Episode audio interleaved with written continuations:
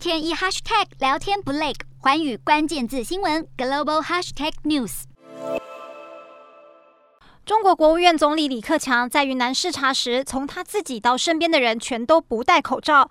然而，官媒没有就此报道。云南大学的微博上传这段李克强不戴口罩的影片，也无法在微博形成标签串联，也就是被限制了传播流量。李克强四月中在江西考察时，同样也没戴口罩。而当时上海疫情正值高峰，他这项举动在当时就已经引发关注。李克强不戴口罩的举动，到底是在与坚持清零的习近平对着干，还是想借着不戴口罩的举动替习近平传达当局即将松绑防疫政策的讯号。当局话不说清楚，旁人只能雾里看花。然而，在北京当地，由于清零政策并没有解除，北京城在封控底下限制民众出行。路透社报道指出，不但大众运输停止营运，当局还不准民众自行开车，要出门的市民只能步行或是骑自行车。因此，随借随还的共享单车忽然出现了庞大商机。而在上海，尽管当局宣传在十六号已经实行第一阶段解封，但许多社区仍然实行封封控措施。有人在社区进行庆祝解封的活动，惹来其他民众不满，怒斥这种活动如同造假。